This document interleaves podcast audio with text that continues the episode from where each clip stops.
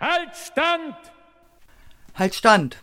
Der regelmäßige Podcast der sozialistischen Wochenzeitung UZ Unsere Zeit. Unser Staat braucht deshalb die Kommunisten. Kommunisten. Wir sind zurück aus der etwas verlängerten Sommerpause. Hallo und herzlich willkommen zu Haltstand, dem Podcast der sozialistischen Wochenzeitung Unsere Zeit. Wie immer an den Mikros Michael und meine Wenigkeit Basti. Servus, liebe Leute. Seit der letzten Folge ist wirklich viel passiert. Wir hatten eine Bundestagswahl und die ist wirklich nicht so gelaufen, wie wir uns das vorgestellt haben und vermutlich auch nicht, wie ihr euch das vorgestellt habt, wenn ihr ähm, regelmäßig bei uns reinhört. Ähm, es war eine erschreckend schwache Bundestagswahl für alle linken Kräfte. Selbst die Partei Die Linke ist nur durch drei Direktmandate in den Bundestag eingezogen, weil sie an der 5-Prozent-Hürde knapp gescheitert ist. Also ich glaube, noch mehr Gründe, aktiv zu werden.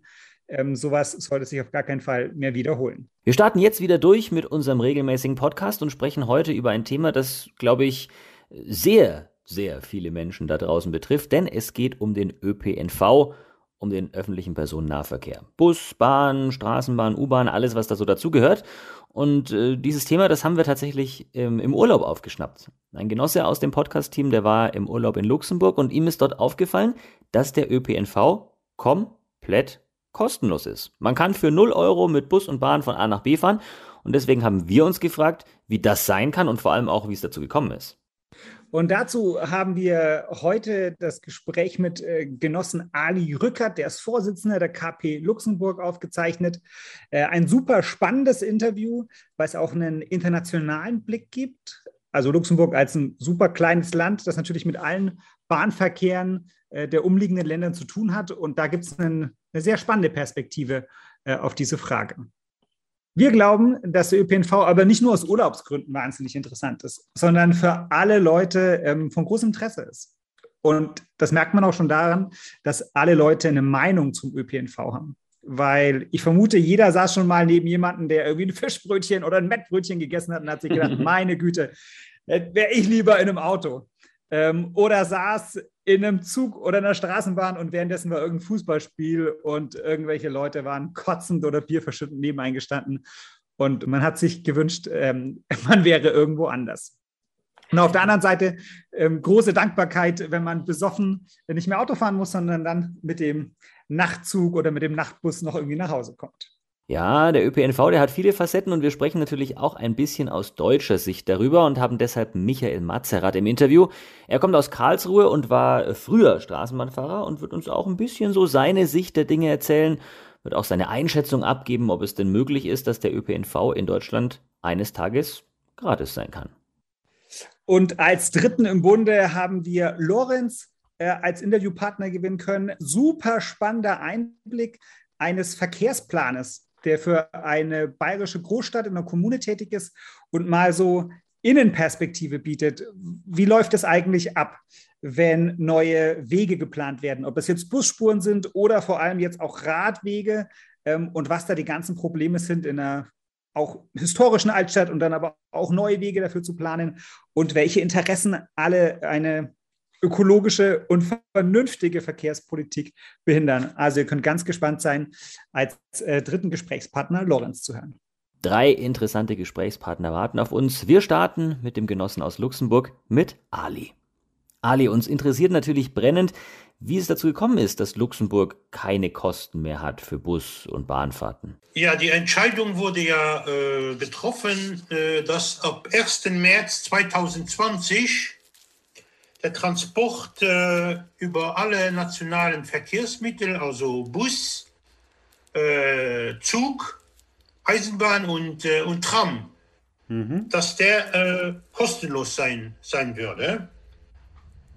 Äh, eigentlich äh, war die Diskussion schon, würde die seit Jahren geführt und die verschiedenen Parteien hatten das in ihren Wahlprogrammen, hatten das aber nie verwirklicht. Und diese Regierung hat das dann verwirklicht das ist auch eine, na, das wurde ja mit großem Tamtam, -Tam wurde das äh, angekündigt und da war die, äh, die Presse aus halb Europa war in Luxemburg. Aber eigentlich äh, ist das keine so große Sache, weil ähm, der Luxemburger Staat, äh, der hat jetzt dann die völlige Kostenfreiheit der öffentlichen Verkehrsmittel äh, beschlossen. Und das kostet ihn ganz genau 41 Millionen Euro mehr als bisher. Das ist verhältnismäßig wenig, wenn man bedenkt, dass die Kosten für die öffentlichen Verkehrsmittel bisher ohnehin bereits in Höhe von 491 Millionen Euro pro Jahr zu mehr als 90 Prozent vom Staat getragen wurden. Das ist, das ist keine so große Ausgabe. Das heißt, die 41 Millionen Euro mehr, das sind dann die restlichen 10 Prozent. Ganz genau, das sind die restlichen 10 Prozent. Das Einzige, was jetzt nicht kostenlos ist, das ist die erste Klasse in den Zügen. Die bleibt bestehen und äh, zum Zeitpunkt, als das beschlossen wurde, am 1. März 2020, da waren etwa 2,7 Prozent äh, des Tickets und Abonnementsverkauf, das waren für die erste Klasse. Du sagst, das stand schon länger in den Parteiprogrammen. Welche Parteien haben das denn zuerst eingefordert? Also die ersten Parteien, die das eingefordert haben, das ist schon 20 Jahre her. Das war einerseits äh, die Sozialistische Arbeiterpartei, die, also eine sozialdemokratische Partei, die das äh, gefordert hatte, als sie in der Opposition war. Und dann anschließend, als sie in die Regierung kam, das aber nicht umgesetzt hat. Ja, und die zweite Partei, das war die Kommunistische Partei, die das auch schon vor 20 Jahren in ihrem, in ihrem Wahlprogramm hatte. Wie schaut es denn mit den Auswirkungen aus? Muss heutzutage mehr Geld in die Hand genommen werden, weil die öffentlichen Verkehrsmittel mehr genutzt werden? Mit der Corona-Pandemie äh, gingen natürlich die, die Zahlen und dem Lockdown in Luxemburg, der während ein paar Monate anhielt, ging natürlich die, die Zahl der beförderten Personen ging zurück. Aber das Angebot wurde generell, äh, wird das gut angenommen. Und äh, man muss auch sagen, parallel äh, äh, zu dieser Ankündigung, äh, äh, eben äh, das kostenfrei zu machen, äh, hat der Staat auch ein großes Investitionsprogramm beschlossen für die Eisenbahn. Das geschah allerdings mit sehr vieler Verspätung. Allerdings ist das trotzdem ein, ähm, ein sehr großes Investitionsprogramm und äh, beschlossen wurde vor, schon vor einigen Jahren, so 2018 bis 2023, Investitionen in Höhe von 2,23 Milliarden Euro in den Ausbau der Eisenbahn äh, zu tätigen. Äh, das, ist, das ist wirklich sehr viel Geld und das ist sehr nützlich. Aber wie gesagt, das kam äh, mit großer Verspätung. Äh, auch die, darunter befinden sich auch zum Beispiel die Investitionen in neues Rollmaterial, äh, das allerdings auch zu spät kommt, sodass es bis, äh, bis 2024 dauern wird, bevor ein Teil des Rollmaterials jetzt angeliefert wird, sodass es da auch gewisse Engpässe geben wird. Es gibt also einen Investitionsstau für die Bahn in Luxemburg. Sie hätte schon länger modernisiert werden sollen. Wie schaut es denn mit den Fahrgastzahlen konkret aus? Ich hatte so die Fantasie, dass, wenn das alles kostenlos ist, dass dann Busse und Bahnen mehr ausgelastet sind. Nein, das ist nicht so. Weil äh, Bahn und äh, Autobusse also kostenfrei zu machen, das ist eine Sache. Die andere Sache ist aber, dass es zum Beispiel äh, gibt es äh, einen sehr großen Personalmangel bei der Bahn, sodass äh, es gibt einen, einen Mangel zum Beispiel an Zugführern, sodass immer oder Zugbegleitern, sodass immer wieder Züge ausfallen und sehr viele Züge, die kommen auch nicht rechtzeitig. Und das hält natürlich auch äh, viele Leute ab, wenn sie sich nicht auf den öffentlichen Transport verlassen können dann greifen sie trotzdem wieder äh, auf das Auto zurück. Und das ist dieser Personalmangel, der muss, äh, der muss natürlich behoben werden. Das ist die eine Sache. Die andere Sache ist auch, äh, es gibt zum Beispiel nicht genug Wartungsarbeiter bei der Eisenbahn. Das heißt, wenn man den Zug nimmt, gibt es sehr oft gibt's Türen, die verschlossen bleiben. Dann hat man Probleme, muss, muss weiter rennen zum nächsten Wagen zum Beispiel. Das ist, weil, äh, weil keine äh, Wartungsarbeiter da sind, um vorbeugend zum Beispiel die Gelenkreinigungen der Türen vorzunehmen. Und das führt dann das führt zu Problemen. Das Gleiche gilt zum Beispiel auch für die Wartung von Kompressoren. Auch das wird nicht äh, genug regelmäßig gewartet und dann fallen sie aus. Und dann dauert es natürlich wieder eine, eine ganze Zeit, bis dann eine neue Lokomotive vor Ort ist, und, um zum Einsatz zu kommen. Und das nervt die Leute natürlich, äh, äh, besonders wenn Züge ausfallen oder liegen bleiben, dann kommen auch die Ersatzbusse kommen nicht, nicht vorbei, weil, weil es nicht genug äh, äh, Busse gibt und weil eine ganze Reihe von Bussen, zum Beispiel während, während der Schulzeit, die werden für den Schülertransport eingesetzt und die können natürlich nicht immer kurzfristig dann umgeleitet werden für den normalen Personentransport. Es gibt bei euch sowohl staatliche Busgesellschaften als auch private, die dann vom Staat engagiert werden. Gibt es da Unterschiede in der Qualität, Unterschiede für die einzelnen Passagiere?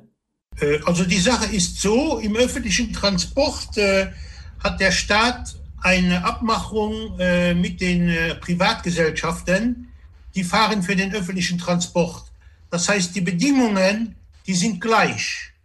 Die sind gleich für die Privaten wie für zum Beispiel die Busse der Eisenbahn oder für die kommunalen Busse äh, der, großen, äh, der großen Gemeinden. Der Unterschied besteht eigentlich darin, dass die Beschäftigten der Privatgesellschaften, dass die deutlich niedrige Löhne haben als die Beschäftigten, die bei öffentlichen Busunternehmen fahren. Das ist der eigentliche Unterschied. Aber die Bedingungen sind eigentlich die gleichen. Äh, und da, wenn man nicht genau auf die Aufschrift des Busses äh, schaut, da sieht man da keinen, keinen Unterschied, auch nicht äh, in der Qualität des Transports. Hat sich die KP in Luxemburg denn mit den neuen Bedingungen im Transport intensiver beschäftigt? Habt ihr da Forderungen herausgearbeitet? Ja, wir haben eigentlich ähm, äh, lange, ehe die Regierung äh, dieses große Investitionsprogramm angegangen, äh, eigentlich beschlossen und dann angegangen hat, äh, hatten wir eine ganze Reihe von Forderungen. Äh, und die Hauptforderung, dass war und ist eigentlich noch immer äh, dem, dem Eisenbahntransport, dem Personentransport über die Schiene, dem absolute Priorität äh, beizumessen. Und in diesem Sinn hatten wir, haben wir eine ganze Reihe äh, von Forderungen entwickelt, äh, um den Eisenbahntransport in Luxemburg auszubauen. Äh, dazu gehört zum Beispiel gehört, eine neue Eisenbahnverbindung zu schaffen zwischen dem Hauptbahnhof in Luxemburg-Stadt und dem Flughafen Findel. Da gibt es noch immer keine Eisenbahnverbindung. Und äh, das Problem ist, äh, eigentlich war die Regierung zu einem bestimmten Zeitpunkt damit einverstanden und hat sogar schon einen unterirdischen Bahnsteig auf dem Flughafen angelegt und einen 500 Meter langen Tunnel da fertiggestellt, der nie in Betrieb genommen wurde, weil die Regierung in der Zwischenzeit entschieden hat, die Verbindung soll nicht über die Eisenbahn erfolgen, sondern über die Tram. Und da weiß man natürlich, dass die Tram weitaus weniger Kapazitäten hat als die herkömmlichen äh, Züge. Das ist also eine, in unseren Augen eine, eine Fehlentscheidung. Äh, wir haben natürlich eine ganze Reihe Forderungen gestellt, äh, um die Eisenbahn auszubauen. Äh, zum Beispiel haben wir die, die Schaffung der Zweigleisigkeit auf dem nördlichen Teil der Nordstrecke Richtung Belgien fordern wir. Die ist noch zum Teil nur eingleisig, was viele Probleme schafft, was auch dazu führt, dass die Züge eine große Verspätung haben. Wenn ein Zug Verspätung hat, ja, dann hat der nächste selbstverständlich auch, auch Verspätung. Äh, wir, haben, wir haben gefordert, dass ähm, das Fahrplanangebot zwischen Luxemburg und Lüttich, das müsste äh, verbessert werden. Äh, wir haben auch den Ausbau der Strecke Ettelbrück-Diekirch. Das ist eine kleine Strecke haben wir gefordert. Und wir haben auch eine äh, direkte Eisenbahnverbindung zwischen der Hauptstadt und Esch-Alzett gefordert. Das ist die zweitgrößte Stadt. Auch da hat die Regierung abgelehnt und die wollen jetzt auch zwischen Luxemburg und Esch-Alzett wollen sie eine sogenannte schnelle Tram fahren lassen. Aber auch die hat natürlich weitaus weniger Kapazitäten. Das klingt alles gut, aber das wird weniger zur Lösung der, der Verkehrsprobleme beitragen, als wenn man die Eisenbahn ausbauen würde. Jetzt. Dann, ja. Du zuerst, dann ich. Nein, wir haben auch eine Forderung, was äh, Deutschland, was äh, die Verbindungen nach Deutschland angeht. Wir wollen eigentlich, das hat auch eine Forderung der, der KPL, dass eine neue direkte Eisenbahnstrecke von Luxemburg nach dem Saarland eingerichtet wird. Auch das gibt es nicht. Das ist sehr umständlich, äh, wenn man nach Saarbrücken fahren will zum Beispiel. Wenn du vergleichen müsstest, wie steht die Luxemburger Bahn denn da im Vergleich zum Beispiel mit der österreichischen, der Schweizer oder der deutschen Bahn. Ihr habt weniger Schienenkilometer, das Land ist kleiner, klar, seid dafür aber gratis. Was würdest du da sagen? Wie schneidet die luxemburgische Bahn ab? Also was die Preise angeht, natürlich äh, sind wir dann Europameister. Äh, aller allerdings, äh, was die, ähm, ja, was äh, die Qualität angeht, da wir das natürlich ganz, ganz stark. Äh, ich glaube, das ist aber, das ist nicht nur in Luxemburg der Fall, das ist zum Beispiel auch, ähm, auch in, äh, in Frankreich, soweit ich das weiß, gibt es sehr große Probleme.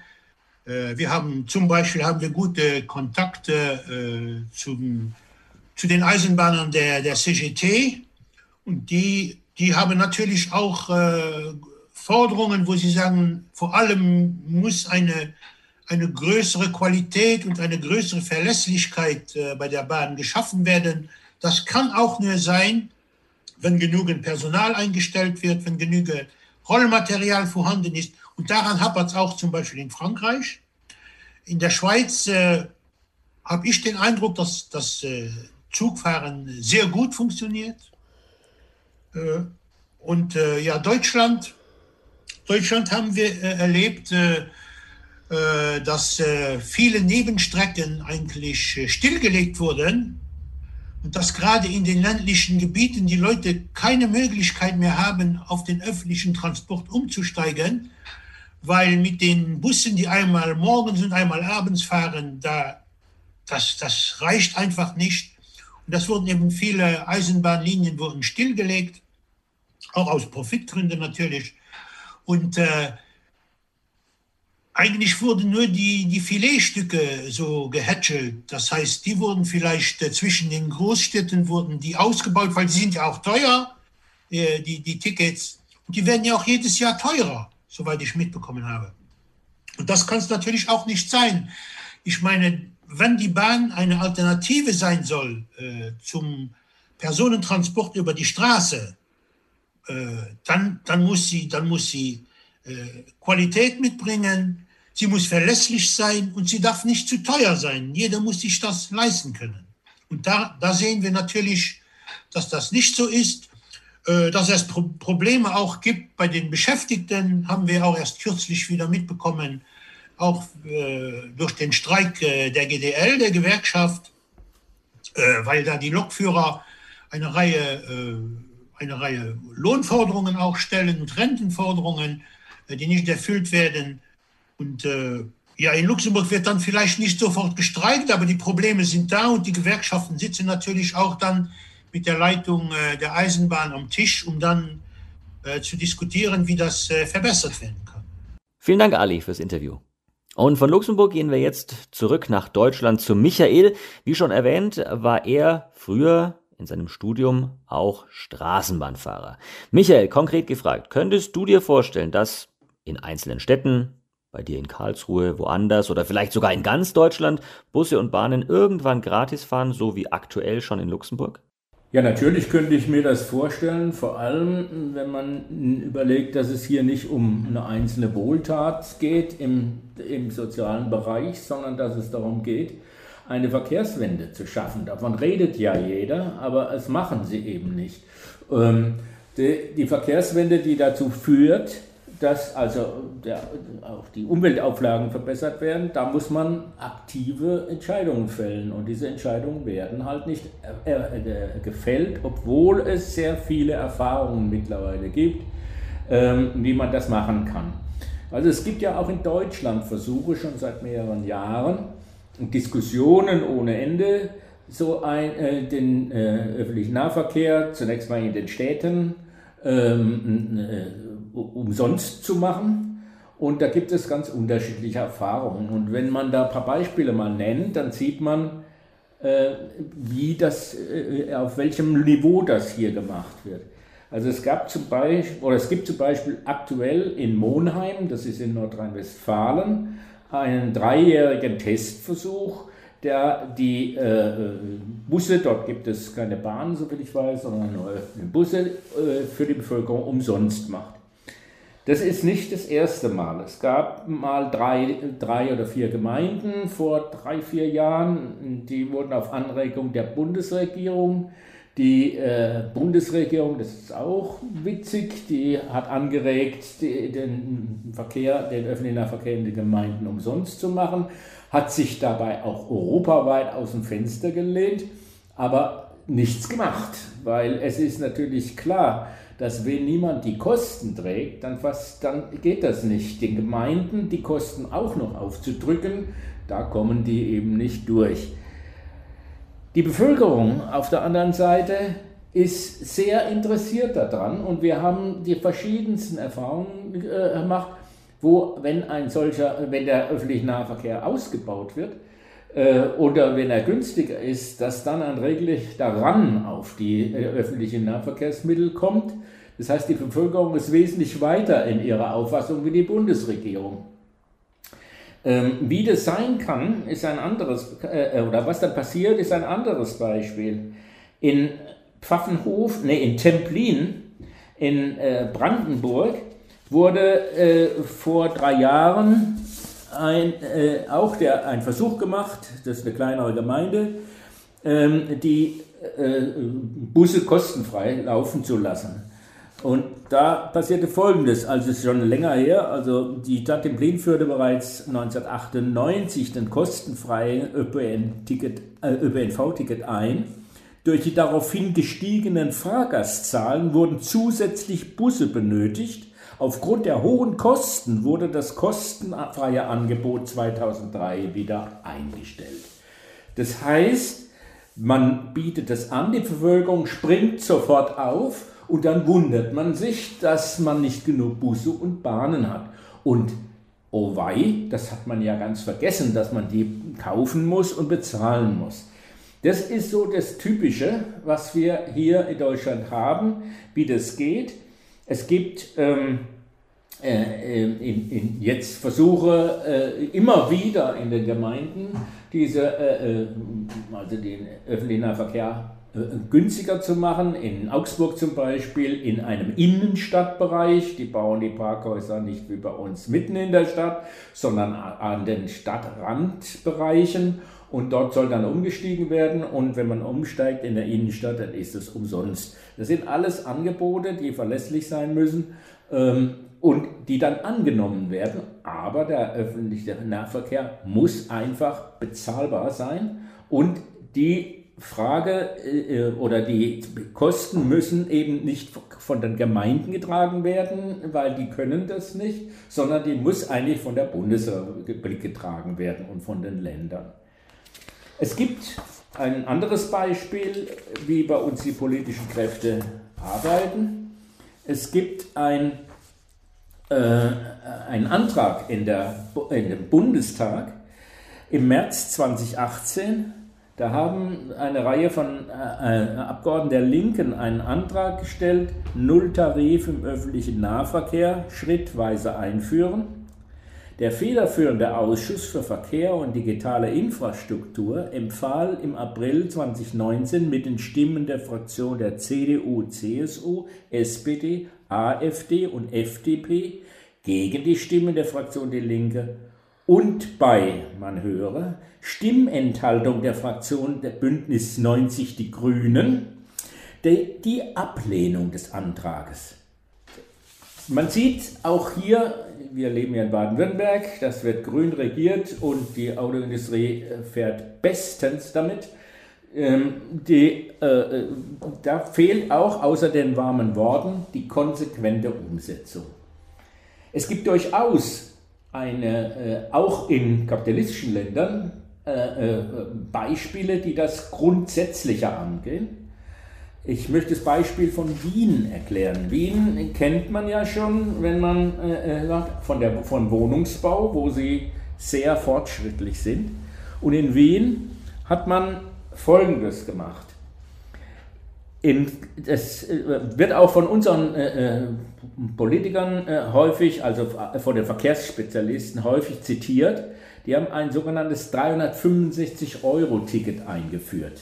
Das heißt 1 Euro pro Tag und dann ist das Fahren in der äh, Wiener Innenstadt umsonst.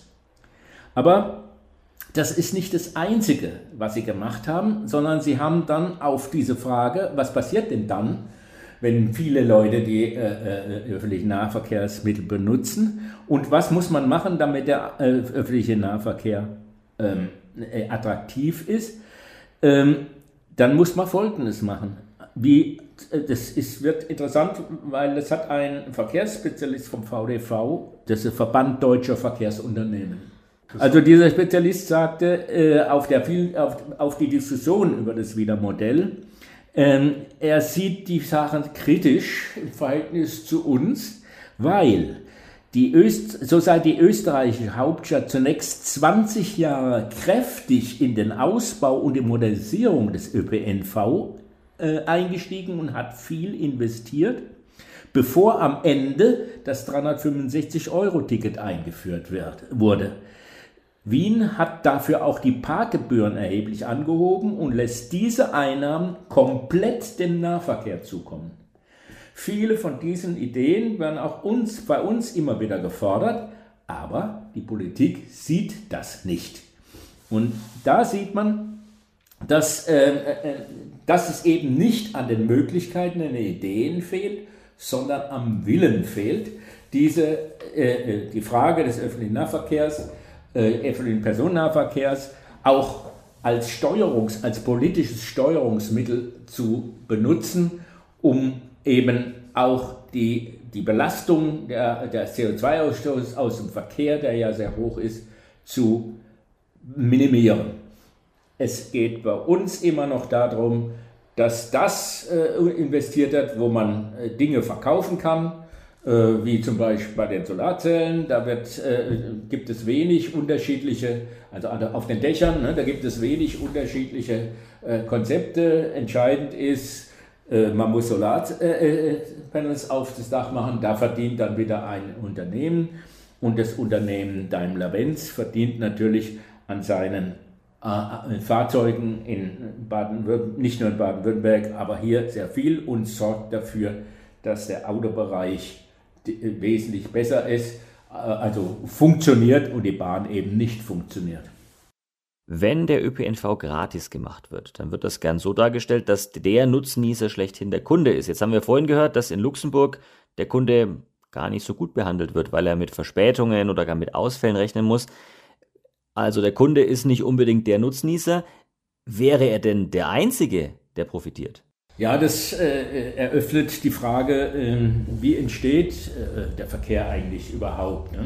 Der Verkehr entsteht ja dadurch, dass man äh, Nutzungsbereiche auseinander nimmt. Wenn man auf der einen Seite des, der Stadt oder so wohnt und auf der anderen Seite der Stadt zur Arbeit geht, auf einer wieder anderen Seite einkauft und so weiter, dann entstehen natürlich Verkehr.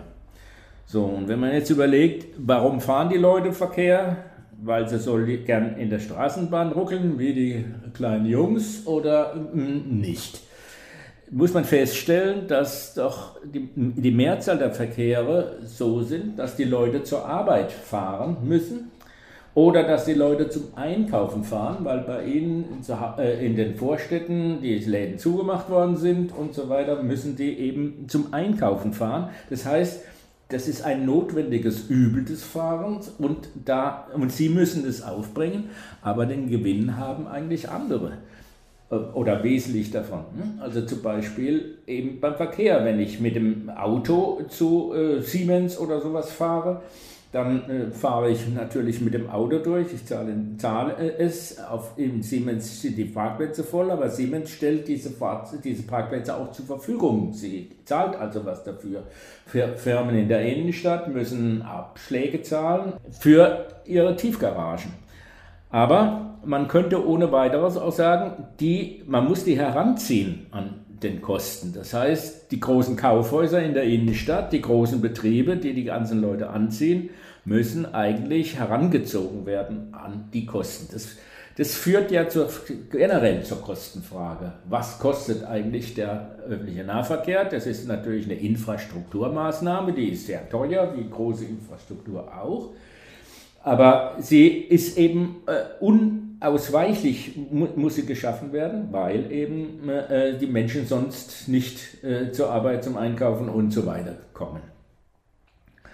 Wenn man dabei dann anguckt, was ist denn der Fahrpreis, der Anteil des Fahrpreises an diesen Kosten, dann muss man auch nicht unbedingt das glauben, was die äh, Verkehrsbetriebe äh, und die Politiker sagen. In Deutschland ist das Gesamtaufkommen an Fahrpreisen in, ähm, in den Innenstädten, wenn ich mich nicht täusche, 1,5 Milliarden. Das ist, äh, äh, wenn man mal die gesamte Bundesrepublik an, äh, nicht so viel Geld. Ähm, wenn man dann diese, diese Kosten von Fahrpreis auch noch auseinander nimmt, dann muss man ja abziehen, dass wenn man keine Fahrpreise verlangt, braucht man auch keine Fahrkartenautomaten keine Entwerter, die Kartenautomaten an den Haltestellen nicht und so weiter, die sind sauteuer. Wenn man dies alles abzieht, auch die, auch die Verwaltung von den bösen Schwarzfahrern zum Beispiel äh, ist nicht notwendig. Wenn man das alles abzieht, dann ist es schon ein bisschen weniger, was die, äh, was die, die Zahlen bringen.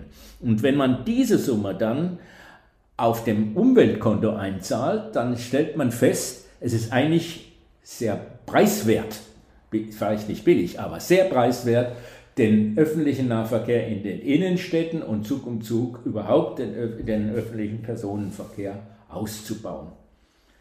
Du warst früher selber mal Fahrer. Wie war das denn damals? Hast du viele Überstunden machen müssen oder gab es genügend KollegInnen? Wie waren die Fahrzeuge gewartet? Wie sah es da aus?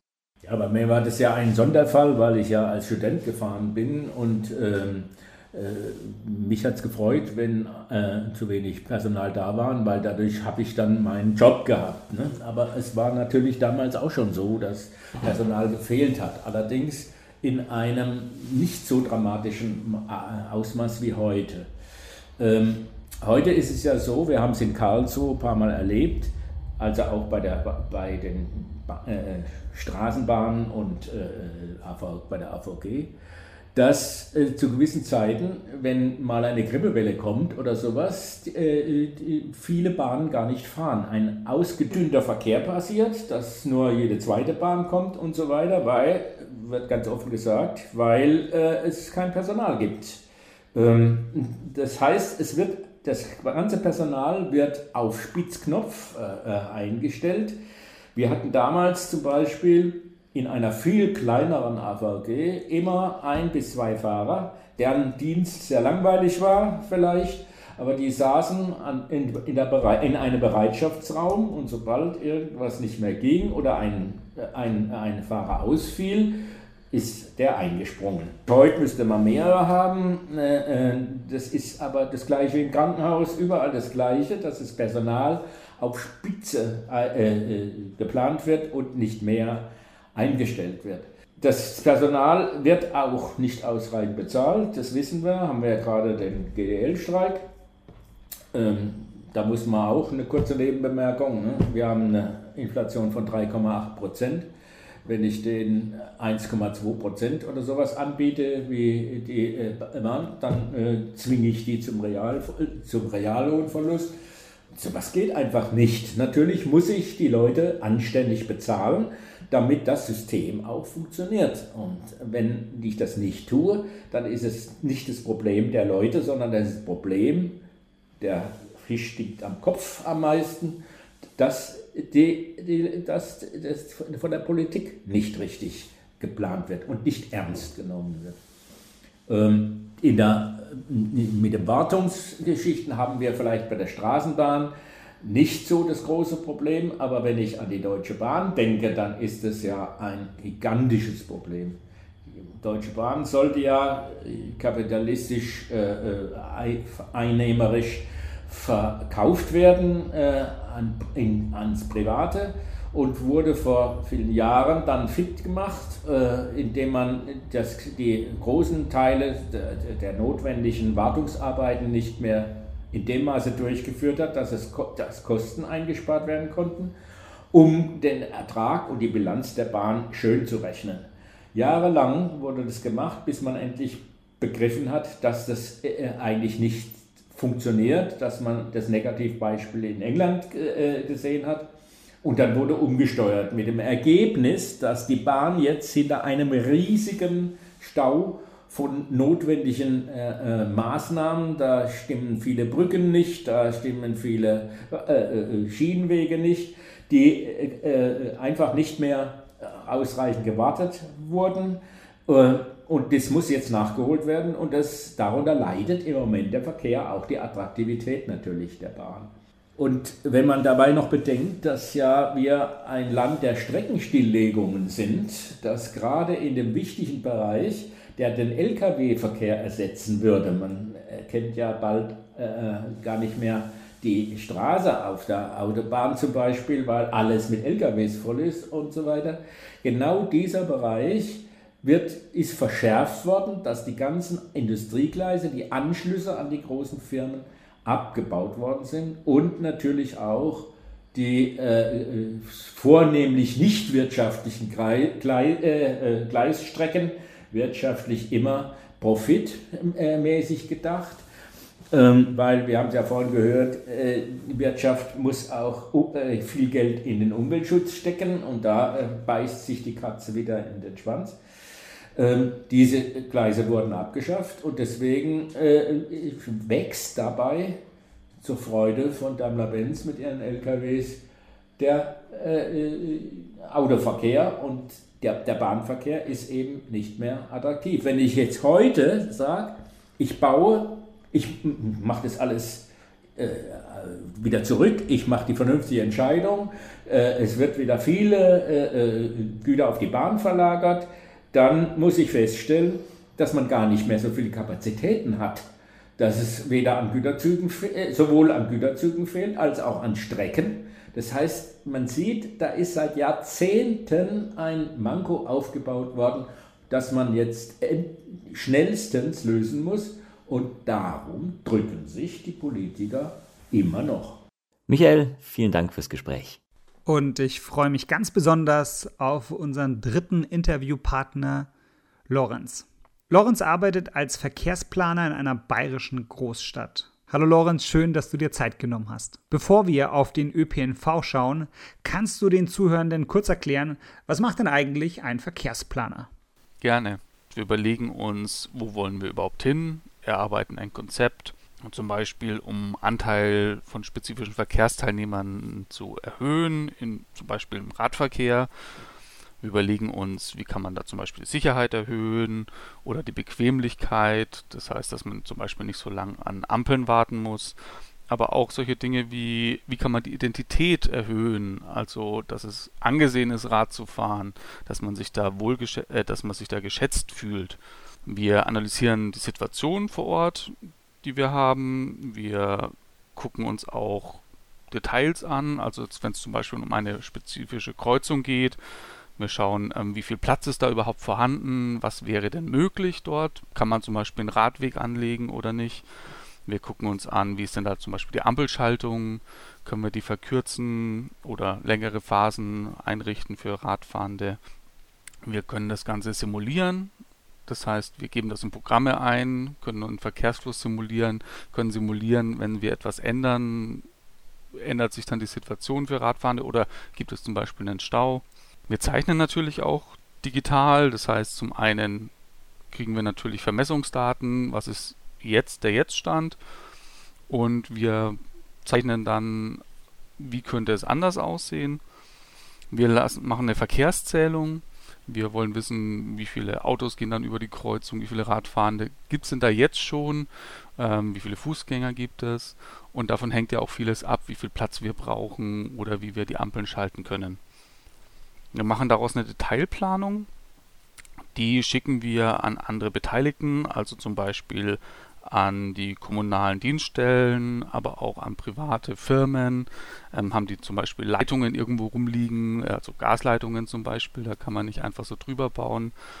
Und mit dem Ergebnis, das dann wiederkommt, überarbeiten wir nochmal unsere Planung und erstellen einen Vorentwurf, den wir an den Stadtrat geben oder ein entsprechendes Gremium, das das behandelt. Da wird darüber diskutiert und ähm, zurückkommt eventuell einen Auftrag zur Weitergabe der Pläne an die Kolleginnen des Tiefbaus, damit die eine Entwurfsplanung machen und es gebaut werden kann.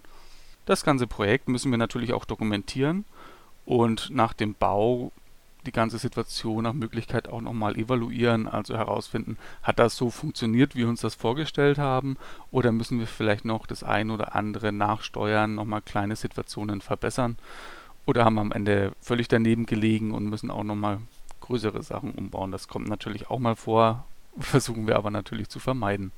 Und was sind dabei die größten Probleme für einen guten Verkehr? Den guten Verkehr an sich, den gibt es, glaube ich, gar nicht. Es gibt verschiedene Verkehrsmittel, die für verschiedene Situationen besser oder schlechter geeignet sind. Also wenn wir jetzt zum Beispiel den Lkw-Verkehr völlig einstellen würden, damit Güter mit der Bahn transportiert werden, dann hilft es uns ja nichts, wenn wir in der Situation noch gar nicht die Schienen dafür haben.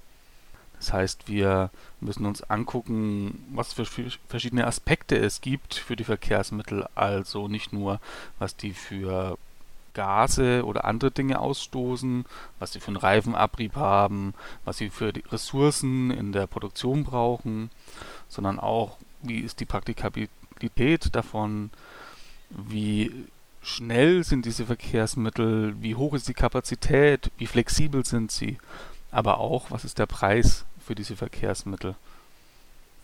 In der Verkehrsplanung unterscheiden wir zwischen dem motorisierten Individualverkehr, also Autos, Motorräder, also motorisierte Zweiräder wie auch E-Roller und auf der anderen Seite ähm, nach dem Umweltverbund. Das heißt, da drin ist der öffentliche Personennahverkehr, der Radverkehr und der Fußverkehr.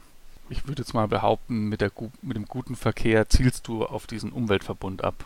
Da sind die größten Probleme immer, dass es zu wenig Platz in einer Stadt gibt. Also die Räume, die wir haben, sind meistens schon komplett bebaut und vergeben. Wir haben geringe kommunale Haushaltsmittel.